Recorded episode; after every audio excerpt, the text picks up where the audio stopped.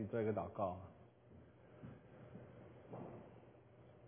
天父，我们来了，我们来到了你的面前，为的是来见你，为的是来敬拜你，为了来寻求你的面。主啊，求你也在这里与我们同在，你的圣灵也在这里，在我们的心里。主你的道是洁净的，你的道是生命之道，满有能力。就让我们在你的道的面前来聆听，也借你的道来喂养、满足我们的生命，更新改变我们的意念，让我们对你更加的认识，让我们的生命生活更加的蒙你的喜悦和悦纳。谢谢主的恩典，祷告奉。阿妹，好，弟兄姐妹们，我们想一想啊，在我们的人生的当中，有一些的大事，有哪一些的大事吗？比方说结婚算不算？生子啊，搬迁，事业啊，有没有有没有想一想，你今年有没有做什么大事？或者你们家有没有成就什么大事，是让你觉得你花很多的努力终于完成了，很开心的事情？那你觉得对于神来说有没有大事？哈，圣诞节快到了，你觉得圣诞对神来说算不算大事？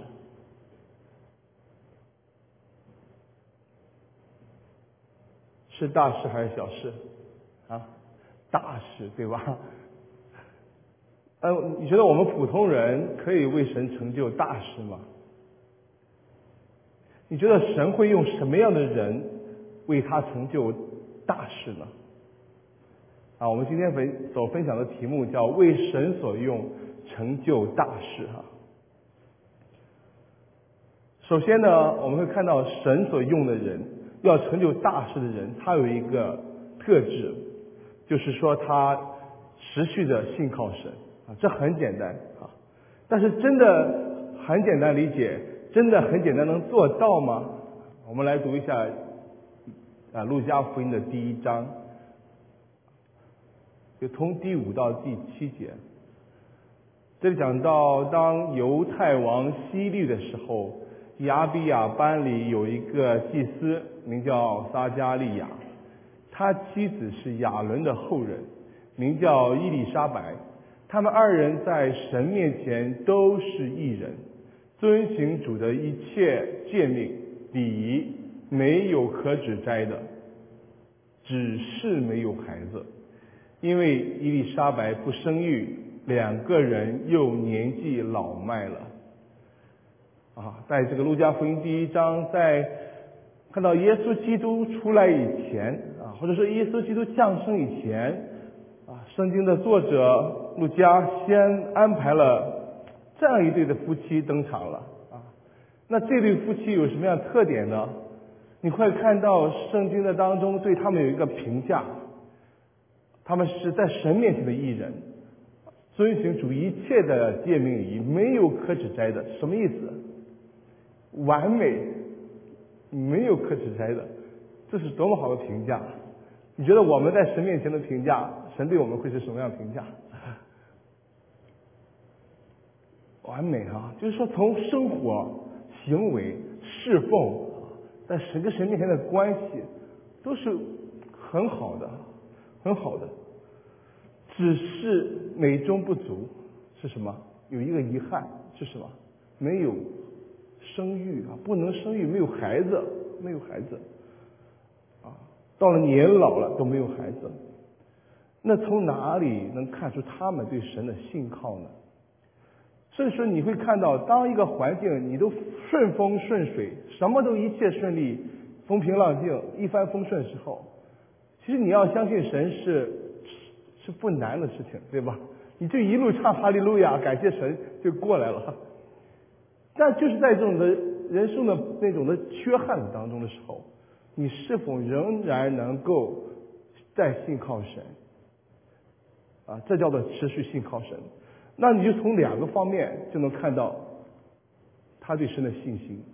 从在这个生孩子是个大事，对吧？没有孩子是个大事，在这个大事上，他对神的态度可以体现出他的信心啊。如果说我们祷告了很多年都没有孩子，都没有怀上，或者说我们有孩子，但是我们好多年都没有找到合适的工作，好多年我们身上的病都没有治好，好多年都没有找到合适的对象。你心里会不会对神有什么想法？有没有什么意见？态度上会不会有什么转变？这是真实的。我身边很多基督徒，他就祷告很久，也没有什么的改变，也没有什么变化，没有什么回音的时候，他就开始自己就去为他的大事去奔波忙碌去了，从教会、从小组里面就消失了。啊就好像是说，我说最近怎么样啊？忙什么呢？还好吗？他说：“哎呀，最近太忙了，没有时间啊聚会，没有时间啊侍奉。”哈，那对我的解读，我对这个句话的意思呢理解就是，神都不管不顾我的人生大事了，我还信他干什么呢？看，那你会看到这段这一对的夫妇不一样。他多年来都没有啊成，他祷告能够神可以让他有孩子，他都没有得到回应，但是他仍然持续的忠心的侍奉神。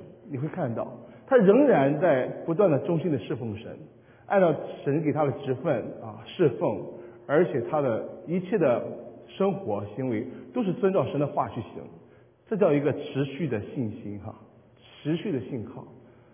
啊，这是我想到我们下午堂的这个侍奉施工啊，从开始到现在也有不短一段时间啊，很多的童工们都在这里很认真的很默默的在侍奉。啊，我真的是非常的感恩，因为看到其实很明显人不多嘛，那人现场的人不多，网上的人也不多嘛，但是就是在这种的。好像看起来不是那么的有果效的情况下，童工们都仍然在持续的在认真的在侍奉，无论从唱诗到每一个环节，这就看到他们的这种信心的一种的持续的信靠。而神要用什么样的人呢？神就会用这种持续，即便是这个环境不是那么的好像像我们所想象的那么的顺利，他仍然保持忠心的这些人。为他成就大事。那第二呢，在大事上，首先他们虽然不人不孕不育，但仍然忠心的侍奉神。第二，在大事上，他对人的态度也体现了他的信心不管是他对神的态度，还有他对人的态度哈。你会看到一个很真实的情况，这个亚亚撒加利亚的是祭司啊，在当时的那个的犹太的地方，他的社会地位啊。是非常的高的，名望是很高的啊。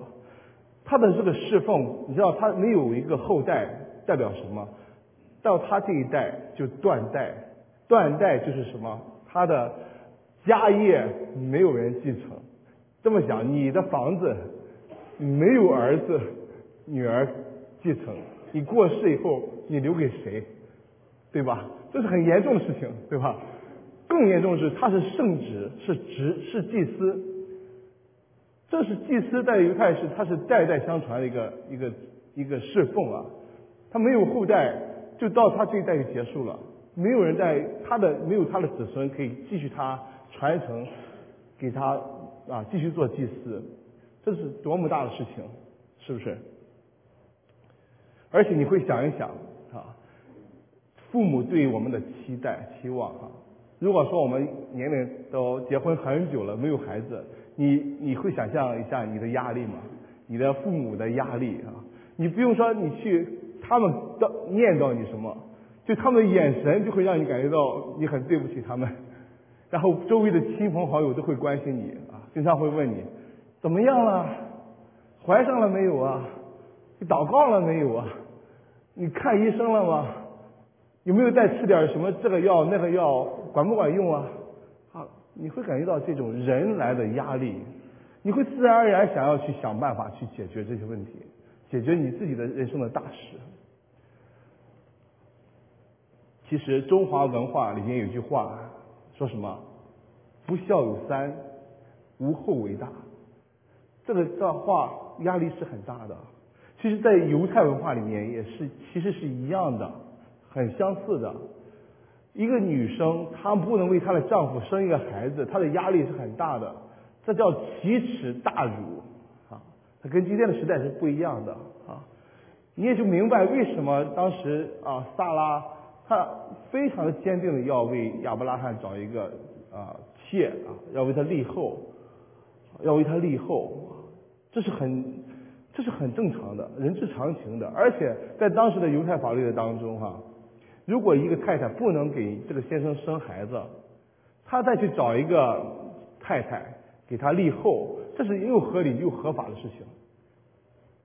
这是又合理又合法的事情，这是人之常情，再正常不过了。可是你会看到这一对，就是单单的在在神面前祷告，没有只是祷告和等候，一直到老，他们都没有。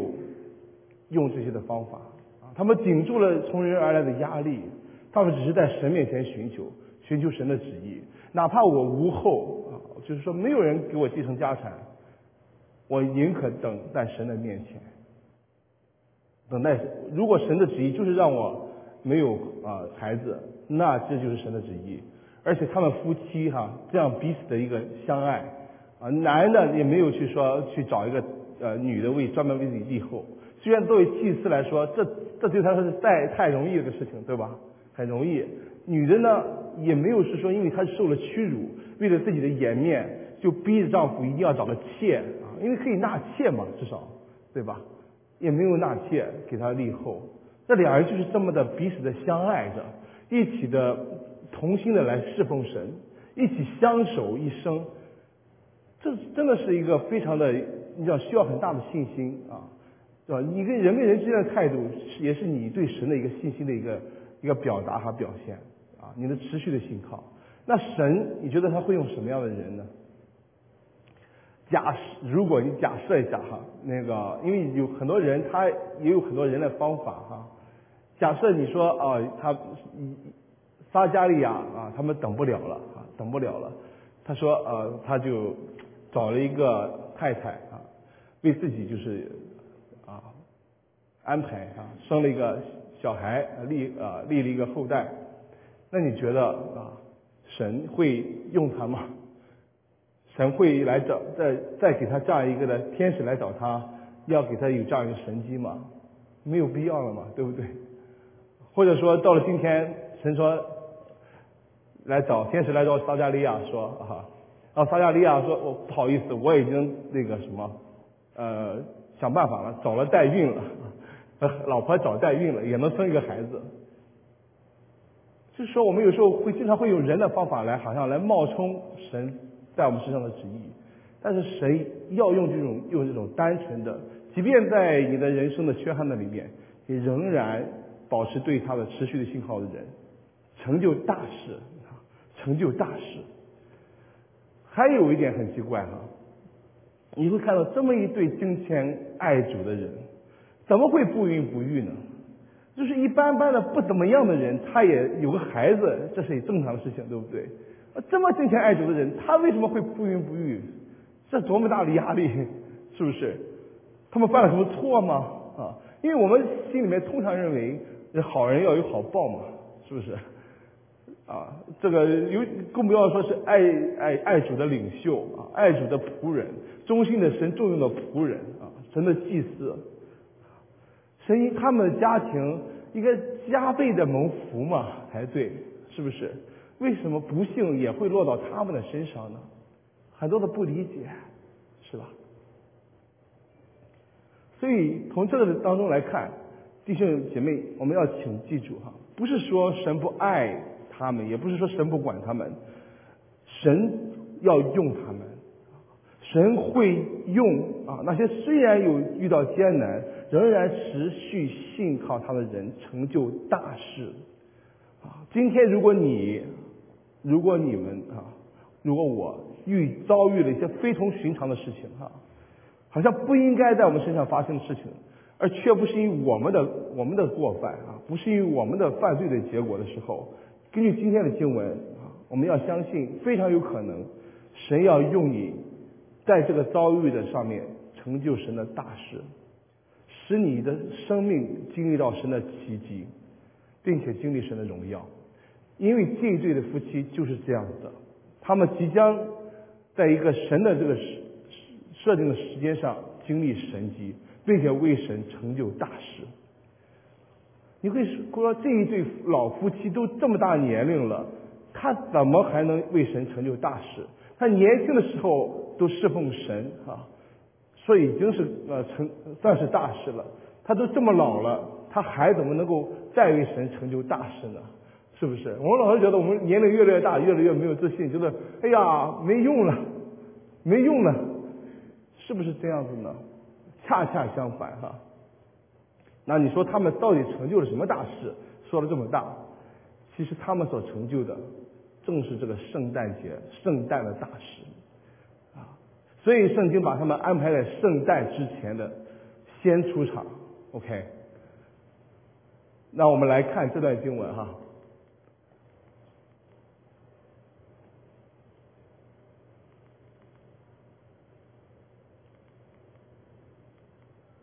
在二十四节里面，他讲到一段啊，就是说，在这些日日子以后，他的妻子萨萨伊丽莎白怀了孕，就隐藏了五个月，说主在眷顾我的日子，这样看待我。要把我在人间的羞耻除掉。到了第六个月，天使加百列奉神的差遣，往加利利的一座城去。这城名叫拿撒勒。很奇妙的是，神使这个完全不能、不可能再生育、不可能再怀孕的这个啊伊丽莎白这个老啊老奶奶哈怀孕了。在就在这个时候怀孕了哈，然后在她怀孕六个月的时候啊，为什么是六个月这么一个准确时间啊？因为六个月的时候就她就没有办法再隐藏自己了，他没有办法再隐藏自己，他不再隐藏自己了，因为他你知道六个月已经显怀了嘛，他就公开的然后出来见证他这个怀孕的神迹，也就是他从怀孕到五个月的时候，周围的街坊邻居都不知道这个事情。他隐藏了，但是当他没有办法隐藏的时候，他就要出来的时候，大家就会看到这神机就在他们眼前！就是你会想象一下，一个老奶奶她怀着孕，挺着肚子，然后出来走在街上买菜的时候，那个回头率是多少？百分之百。那就像那个神经就走在街上一样，对吧？你都不用他都不用讲，他们都知道这是神的。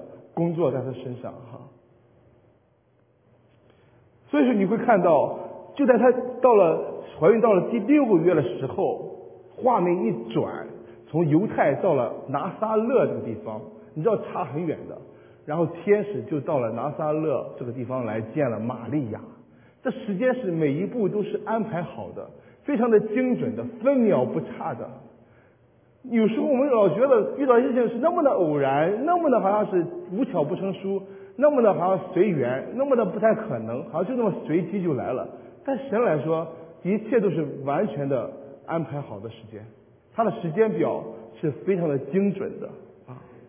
有时候我们说，哎呀，看到环境 too late 太晚了，对神来说 never late 刚刚好，就在这个时候，然后找到了玛利亚干什么？说他要生灵感孕，要生要怀神的儿子的这个事情，啊，这两个事件是紧紧相关的、相连的。为什么呢？因为当他说的是以后的时候，玛利亚做了一个行动。当开始说的时候，他提到了玛利亚的亲戚伊丽莎白，她在年老的时候也怀孕了，作为一个很强烈的证据。因为他的亲戚他知道她不可能怀孕啊。因为年老了，然后玛利亚听到这个消息以后，马上从他的北边的加加利利的拿撒勒，跑到了山地南边的犹太啊犹大的地方，找到了去拜访伊丽莎白，去看她这个这个情况。所以说，在第三十九节里面会讲到哈，那时候玛利亚起身，急忙忙往山地里去，来到犹大的一座城。进了撒加利亚的家，问伊丽莎白安。伊丽莎白一听玛利亚问安，所怀的胎就在腹里跳动。伊丽莎白且被圣灵充满，高声喊着说：“你在妇女中是有福的，你所怀的胎也是有福的。我主的母到我这里来，这是从哪里得的呢？”因为你问安的声音一入我耳，我腹里的胎就欢喜跳动。这相信的女子是有福的，因为主对他所说的话都要应验。就就这个的景象，给了这玛利亚一个很深的一个震撼和触动。首先，她看到的是一个完全的一个神迹在她面前。就是说，他很熟的这位亲戚，到了七八十岁了，竟然怀孕了，六个月了，挺着肚子了，这样子。天使说的话是真的，是真实的啊，是正式的天使的话。而且伊丽莎白你看她所被圣灵所充满所讲的话，听到了这个，呃，玛利亚的耳朵里面，就像神对她亲自说话一样，神用这个人亲自对她讲话一样。就是说到你所怀的这个胎，不可能有人知道玛利亚怀胎，除非他们离那么远，没有人会知道她已经怀孕的事情，哈，除非是神的事情，对不对？然后他说主的母到我这里来，是和是从哪里得的？你知道伊丽莎白是什么？应该是玛利亚的长辈，而且她是名人之后。她的社会地位比玛利亚高好多好多，是他要用很崇敬的这种的语气来称呼玛利亚，我主的母。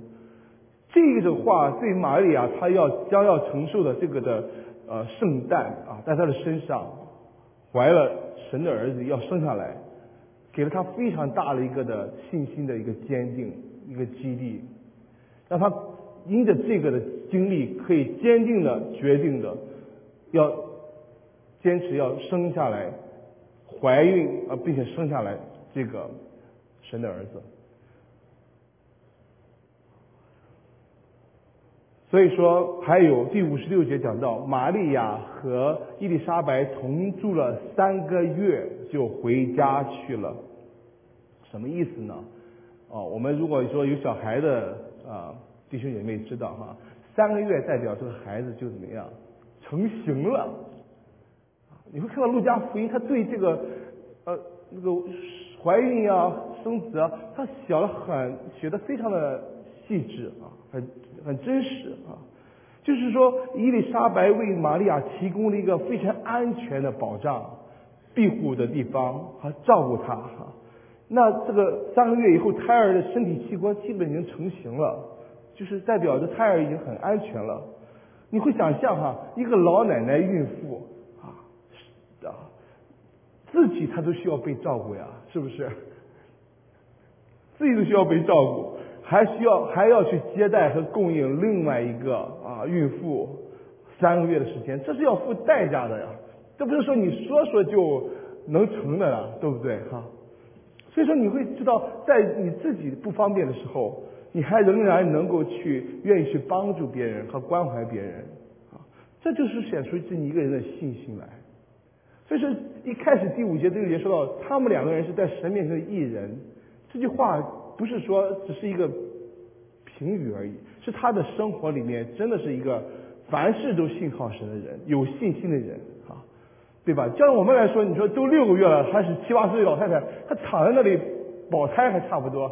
被人照顾还差不多，但还要去照顾别人，这就叫持续的信靠的心。神用什么样的人成就大事？弟兄姐妹，持续信靠的人，持续信靠的人。所以说，在圣诞这个大事上，持续信靠侍奉神的撒加利亚和伊丽莎白夫妇，他起到了非常关键的作用。他们帮助玛利亚成就神的这个救赎计划的非常重要的圣诞。所以说，圣经把他们摆在这里面，非常的重要。所以说，你会看到弟兄姐妹，这个信心呢，它是会互相激励和影响的。神知道我们的需要，神其实知道我们信心有时候会有高高低低、起起伏伏，会有软弱的。我们身边需要有同工，需要有信仰的属灵的伙伴。我们不可以自己很孤独的走这条道路，离群的，很孤独的，是很是不能够的哈，是不能够的。你就像马撒加利亚和这个。呃呃，和这个伊丽莎白，他们的这个在神的他们身上的见证和信心，就激励了、坚定了撒呃叫玛利亚的信心一样，就一样哈。所以说，而且圣灵的感动是可以互相流动的，你的感动流动到我的心里，是互相影响、互相影影响的哈，是相通的，是相通的。说实话，我们第五期的幸福小组哈，第五期的幸福小组，我们本来不想做了。啊，因为想休息一下，有点觉得挺挺累的哈。因为其实我们小组各家都是一些，嗯，也是软件工程师啊，很忙，工作都加班，很忙哈。然后也很多小孩子的事情啊，要照顾小孩子，每天那个 schedule，你知道的湾区排的都是满满的哈。那而且呢，我们其实同工们基本上大部分都做了四期了，连续做了四期了哈。自己有问题是什么呢？就是身边的那些朋友们，基本上该找的都找过了，该找的找找到了，该信的也都信了，该不信的也都没信，就这意思哈。啊，对，那那再找谁呢？这都是问题哈。再找谁呢？所以说我们也想，就是借这个空当，大家再去找找朋友，把旁边的这个朋友们再去培养一下感情哈。然后下次准备下一次，咱们再可以可以邀请 Best。但是呢，就是因为他这个空档的时间还没有开始以前，我们教会有宣道年会嘛，啊，宣道年会的时候呢，我们小组就组织一起来参加。那参加以后呢，其实我们小组长就深受那些宣教士的呃见证啊的感动啊那种感动，然后他回来就跟我们分享，他说这些宣教士他们就是说愿意冒着生命的危险，愿意跑到就是说那个偏远地方。付出那么大的生命的代价来去传福音，我们在本地的人，我们真的是应该继续的哈。我们所付出的代价也没有那么大，我们真的应该继续的传福音，就是这样一个的感动。结果呢，就让我们的这个小组呢，弟兄姐妹们也同样被信心被激励起来。那怎么办？那就一起做，再做一次，再做一次幸福小组啊，就去去做。那我们就继续就一起的。全组就一起做，但感谢神呢，我们仍然能邀请到，就是我们担心邀请不到，但仍然邀请到不少的 fans，而且就在我们第一次啊，呃小组聚会以前，就是幸福小组第一周以前，我们要有有一个幸福的参会，希望那 fans 能够借着参会来了解幸福小组，能够进到我们的里面啊。那这个第一次的话，神就把一个不速之客。素不相识的一个人，一个姐妹，啊，一个 best，她不信主，就送到了我们的教会，送到了我们这个参会的里面，然后经过了这八周的这个信息见证啊，今天这位姐妹在我们教会受洗归入了基督，非常感谢神，非常感谢神啊，神就要用我们这些信心持续信靠的人来为他成就大事哈。那神除了用持续信靠他的人成就大事以外，神还用谦卑顺服的人为他成就大事。那什么样人是谦卑顺服的人哈？那我们不得不来读这一段二十七节，到了一个童女那里，是讲到天使，是已经许配大卫家的一个人，名叫约瑟，童女的名字叫玛利亚。天使进去对他说：“蒙大恩的女子，我问你安，主和你同在了。”玛利亚因这话就很惊慌，又反复思想，这样问安是什么意思？天使对他说：“玛利亚，不要怕，你在神面前已经蒙恩了。你要怀孕生子，可以给他起名叫耶稣。他要为大，成为至高者的儿子。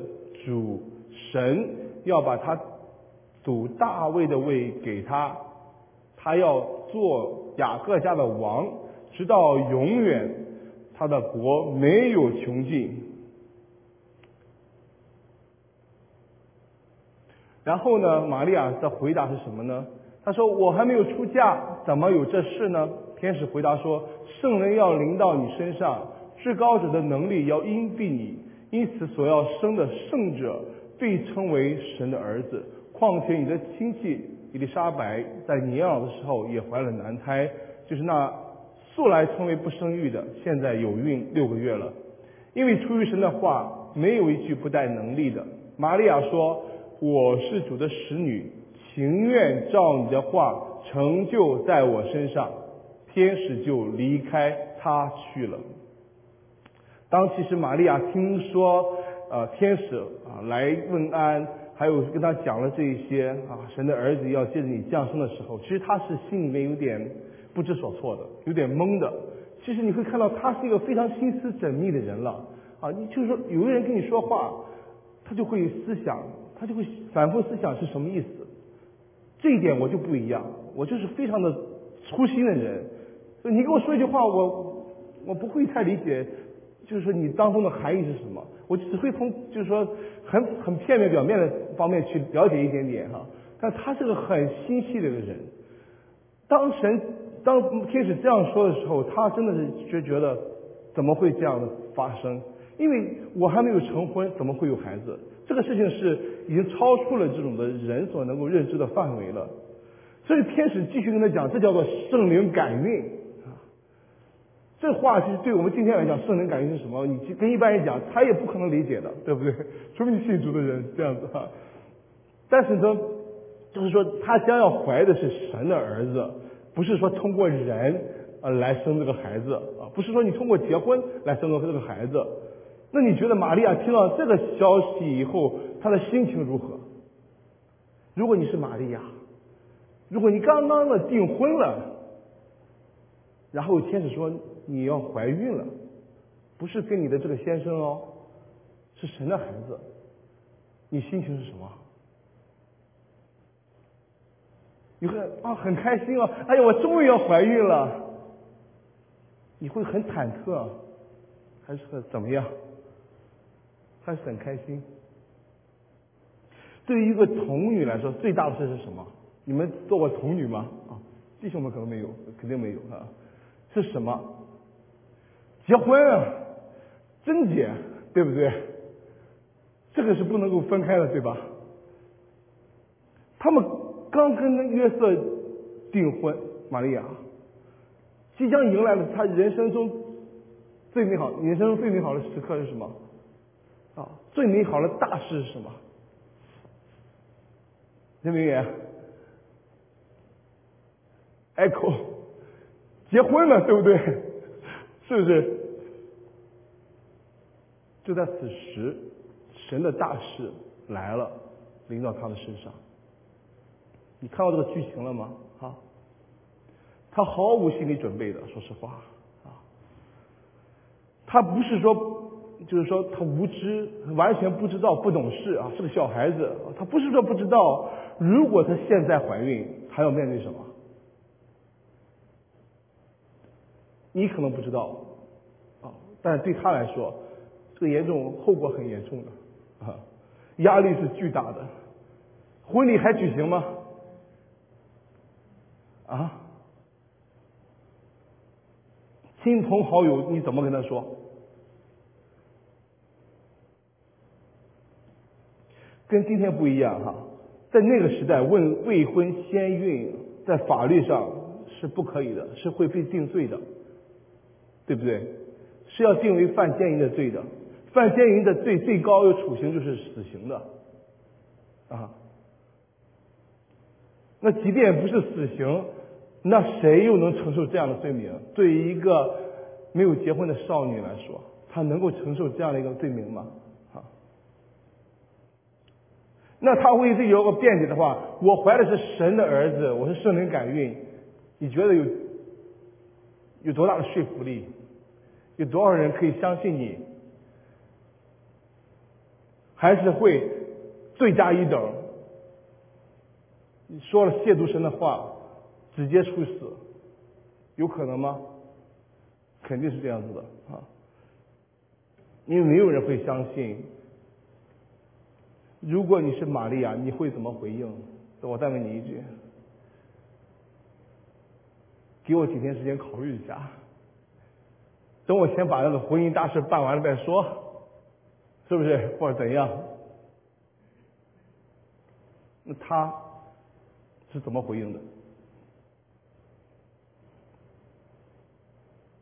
他说：“情愿照你的话成就在我身上。”你知道需要多大的信心来说这句话？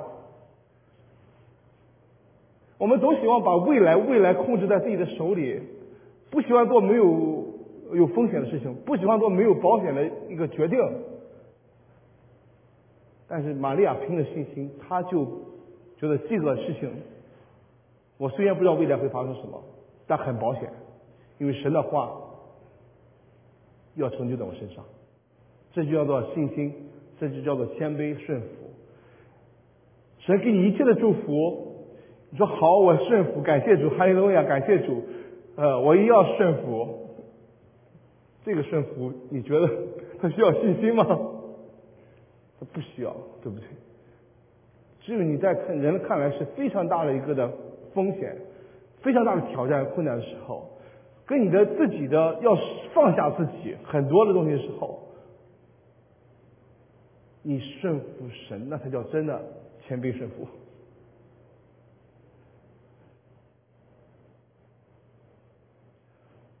这就显出了玛利亚她对神的那个单纯的信心，哈。一个完全的信心，所以说，其实，在以色列当中，像玛利亚这样条件的人多不多？啊，你说没有结婚的啊，童女，身体健康的太多了，是不是？神为什么要挑要选玛利亚，要用她来成就圣诞这个大事？这世界上还有谁能承担这么谁能承担这么大的事情？她是一个默默无闻的一个女生，住在一个偏远的小镇。在犹太地啊，犹太已经很小了，以色列哈，在犹太人来看都是一个很不起眼的地方，他得多不不起眼啊！叫做拿撒勒的地方，乡村的女孩，但是在神来看，她就是最佳的人选。你知道，我们每个人可能我们有时候觉得很自卑，什么都好像没有做了什么，都没有人看见，没有人知道我是谁。我曾经是什么？现在是谁？没有人在知道，默默无闻。但你知道，神看着每一个的人，特别是每一个他的儿女，神就从这当中来选中了玛利亚。他看中的是他那个顺服神的心。他可能没有任何任何的才华，没有什么学识，他看中的就是他那个单纯的信心。神不会用人的能力来成就他自己的大事，用人的知识、财富、地位不会，他只对是只会用那些信心对他信心充足、愿意顺服他的人，不然的话，你要用的人，这个人很有能力、很有经验，他说我知道，你不用说，我我我我就办了哈，我有很多方法，我有很多经验，我给你点主意就可以了。你神怎么样用他？谁要让他往左，他就很多了一些别的方法。他没有办法顺服，哈，他虽然很自信，但他就是不信神，就这样子。所以说，神就用玛利亚成就了大事。这个大事大到什么程度？这个大事可以改变世界呀，可以救万人的灵魂的这么一个神的儿子要降生，是通过这个人的身体生下来，这多么大的事情！圣诞就这个重任托付给这么一个名不见经传柔弱无名的但却对神充满着信心的女子。女子你要多么美才算是美？你要对神充满信心的一个女子你所散发出来的气质是无比的美在神看来你都是美的。更不要说人了啊这样子。所以说弟兄姐妹们神心目中的大事是什么？你知道吗？还是说我们只关注我们自己的人生大事？我们刚说圣诞是神的大事，这无可，这这是无可厚非，对不对？这是肯定是的。圣诞属于神的救赎计划中的一部分，你知道吗？因为不只是圣诞啊，因为还有神的这耶稣基督的生平，他的受难，他的复活，这都是很重要的救赎计划当中的一环啊！哈，这都是神的大事，对不对？哈，而这些的大事在这个救赎计划的里面，他就成就了一个。很重要的一个事情，就叫福音。今天神要用我们吗？神要用我们成就救赎计划当中的哪一部分？你知道吗？圣诞不用你，不需要你了啊！福音呢？这福音要传给万人听，对不对？神要用我们为他成就大事，去传传扬福音，传扬福音，传扬福音重不重要？重要吗？是大事吗？是神的大事吗？那是你的大事吗？还是小事？还是没事？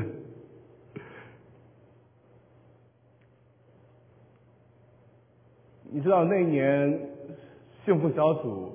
啊，这样一个福音的策略来到我们教会的时候，我觉得这不是一个偶然的啊一个现象啊，这不是一个偶然的事件。他来到我们的教会啊，在这些的牧牧师还有这些弟兄姐妹的，台湾福音教会的这些弟兄姐妹的这些见证的当中，我感受到圣灵的呼召啊，还有感动，还有责备。我看，我看到我很多年都只在乎我自己生命中的大事，对神的大事忽略了太多，或者说太不在乎，太不 care。就是说什么？就是我想，我觉得这个事情呃大的时候，我觉得想要的时候，我才去做一做，而不是说它本身就是那么重要的事情。神要我从好好的起来传福音，那就。感谢神呢，我做了几期的幸福下组，幸福小组下来以后，我的生命真的得到很多的一些的成长和造就和改变。我的收获颇丰，啊，我自己啊，不要说给别人带来福音这么大的事情哈。我发现传福音还有童工们，这兴起的这传福音的童工给我很更大的感触。我发现呢哈，传福音很有果效。很能吸引和邀请那些更多的 best 来到幸福小组的那些的弟兄姐妹哈，常常的是那些就是心里面很单纯、对神很顺服的弟兄姐妹，他们可能在教会很多年都默默无闻，你都甚至都不了解、不认识他，不叫不知道他叫什么名字，常常不一定是牧牧师长老，是传福音很有能力、很有果效、很有感动，常常就是那些默默无闻的我们的同工们。他们突然就出现了，就带领人很多的 fans 就被吸引，带领来到幸福小组，然后带领他们信主，而且他们在神面前那个的祷告，那个的热诚，他们生命的那个的真诚的见证，真的是通通的打动了那个来了 best 的心，吸引了 best 他们的这样的心，就带领他们来到神的面前，能够来信主，敞开心扉，信主得救。所以弟兄姐妹们，感谢主哈！很多时候我知道有些侍奉是不是说自己那么的乐意去，就是想要去侍奉的，就是是因为别人一句话邀请你，你是觉得不管是碍于面子也好，或者怎样好，你想要去你要顺服，你要去顺服他，然后再去做的事情。但当你真的顺服下来去做的时候，你又会发现这是一个收获，这是一个。这是神的一个给你的给我的祝福，是这样的一个事情啊。所以弟兄姐妹们，你愿意你愿意为神成就大事吗？你愿意吗？你是不是觉得，如果说要为神成就大事，你自己要首先要有很很高的灵命，或者很很丰富的装备，或者说才高八斗，很大的能力？你从刚才这两段你会看到，根本不是神只用人的信心，他可以用玛利亚这样的人，他都可以用我们每一个人。好，位置在于我们有没有这样的信心。我们是觉得为神使用做这样的大事，会觉得很困难，很多的挑战，很很多的麻烦，或者说要付出很大的代价，很多的时间精力，很多的牺牲，值不值得？值不值得？你会看到哈，是的，要付出挑战，要有信心挑战啊，要有些的困难，但是你会发现，凭信心的去去做、去接受的时候，神呢，为所有每一个他所用的人。每一个参与他的大事的人，都预备了成就他们的大事。这些人都是蒙了大福的啊！以他也为我们成就那些超乎想象的大事啊！这是第三啊，最后神为所用之人也成就大事。你看这段经文哈，这是马呃玛利亚的尊主颂的一开始的一段，他讲到。玛利亚说：“我心尊主为大，我灵以我以神我的救主为乐，因为他顾念他使女的卑微。从今以后，万代要称我有福。那有全能的为我成就了大事，他的名为圣，他的名为圣。就像玛利亚这个尊主颂所唱的一样。”我们可以为神成就大事，本身是我们的一个价值的提升，是一种无上的光荣。那个心里面那种的喜乐是被充满的，是无比的。而且你会知道，荣耀神的人，荣耀神的人也必得神的荣耀啊。玛利亚她不在，你会发现她当领受了这样一个的神的呼召以后，她愿意来为神来成就这个圣诞的这样一个的重要的一个大事的时候，她也已经不再是那个。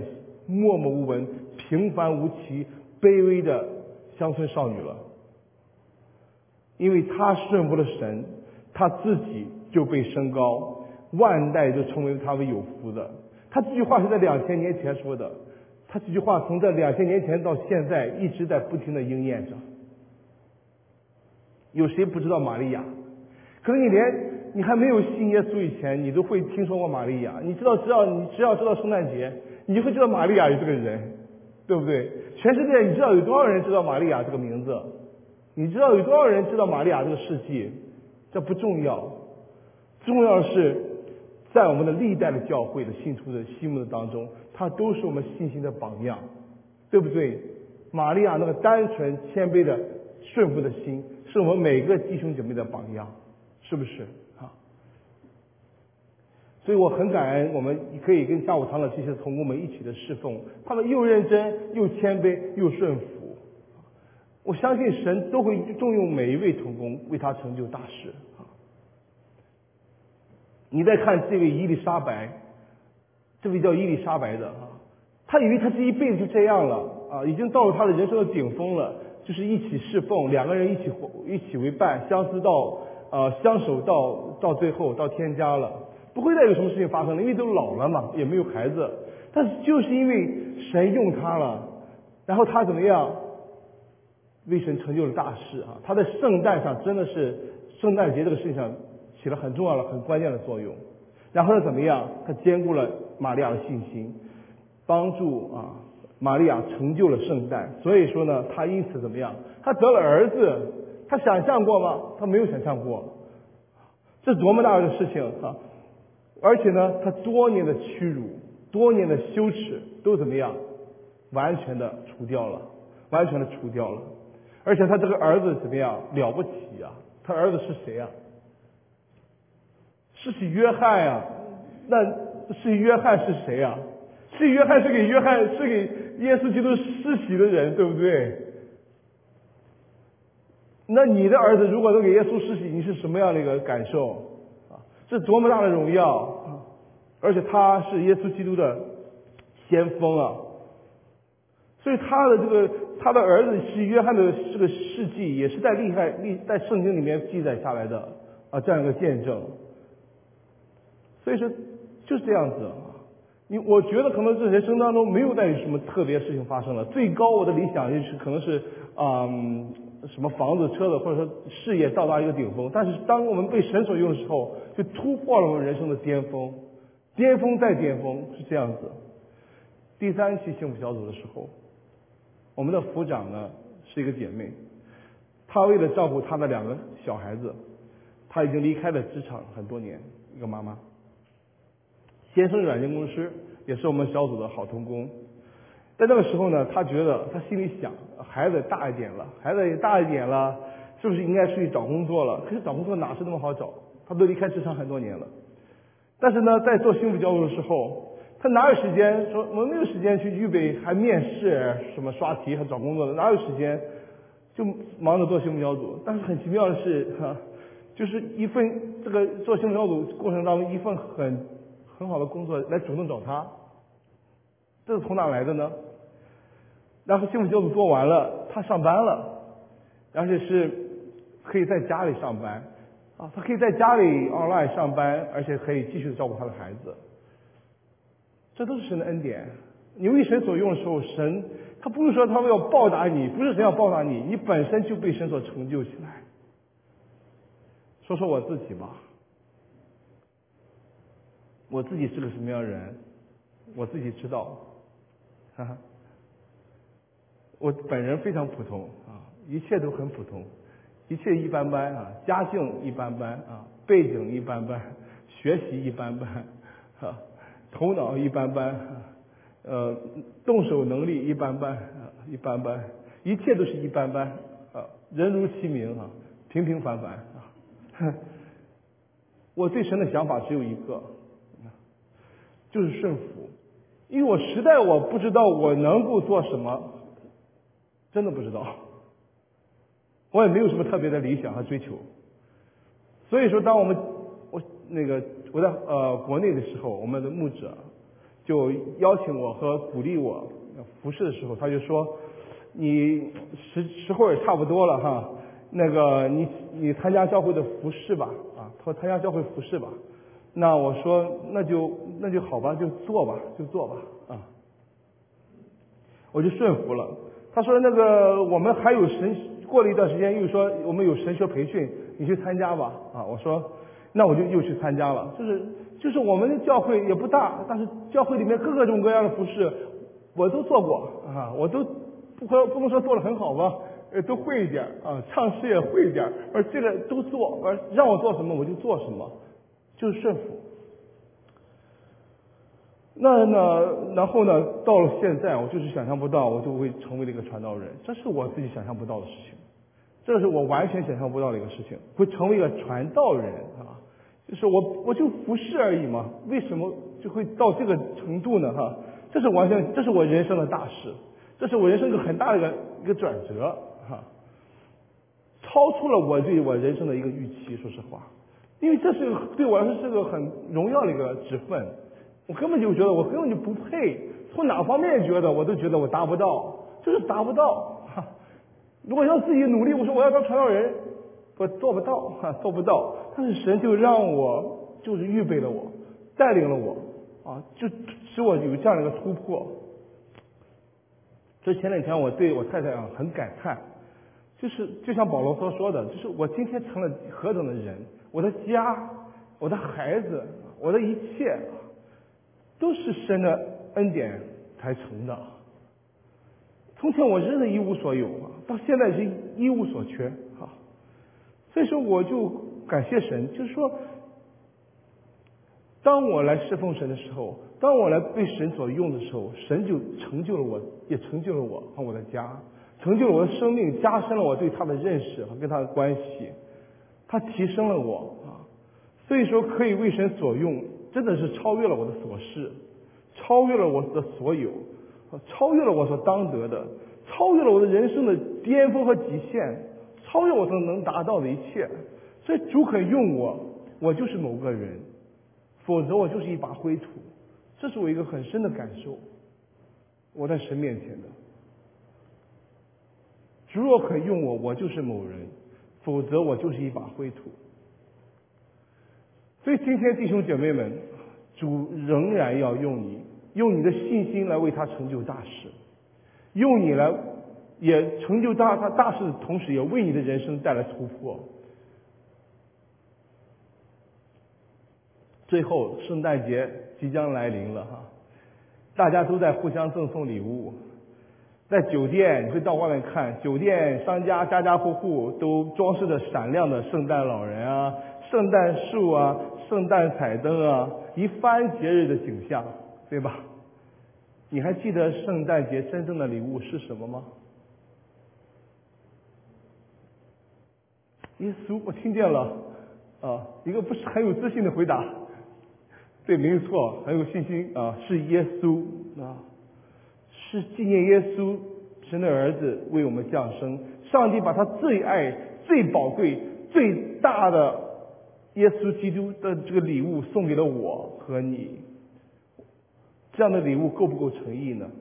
啊，今天我们中午受洗的弟兄姐妹啊，他们的见证让我很感动。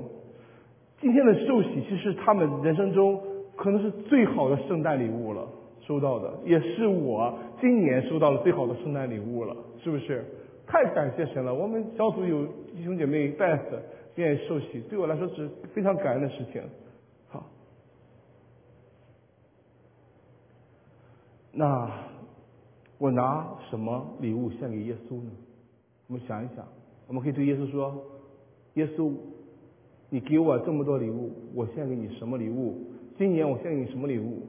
下个礼拜我献给你什么礼物？你需要礼物吗？你希望我献给你什么礼物？我拿什么献给你？我能为你做什么呢？所以说，弟兄姐妹们，如果说我们真的是说对神的爱有一样回应的话，在这样一个圣诞佳节，我们与家人、与朋友继续团聚的时候，我们可以为耶稣讲一次福音吗？为耶稣做生命的改变的见证吗？为耶稣多给一一个人一次生命得救的机会吗？为了我们的见证福音的缘故，去饶恕，去主动饶恕一个伤害过你的人吗？去看望一个病人吗？去送一个一份礼物给那些经济有困难的朋友或弟兄姐妹吗？这就是耶稣最喜欢的圣诞礼物。愿我们每一位弟兄姐妹都可以成为为神所用的、为神成就大事的门徒，好吧？我们一起祷告。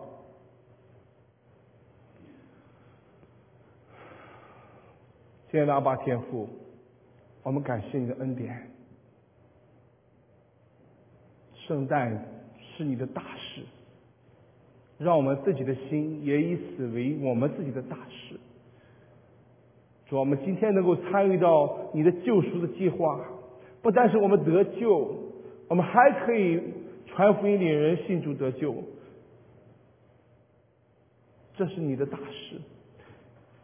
谢谢你让我们可以参与，谢谢你愿意用我们，这是巴不得我们每个人的信心，又像撒加利亚，又像伊丽莎白，更像玛利亚那样子，持续的信靠。单纯的、完全的、谦卑的、顺服的，可以为你成就大事，也让我们真的看到荣耀你的，也被你所荣耀。谢谢主你的恩典，祷告奉主耶稣基督名求，阿门。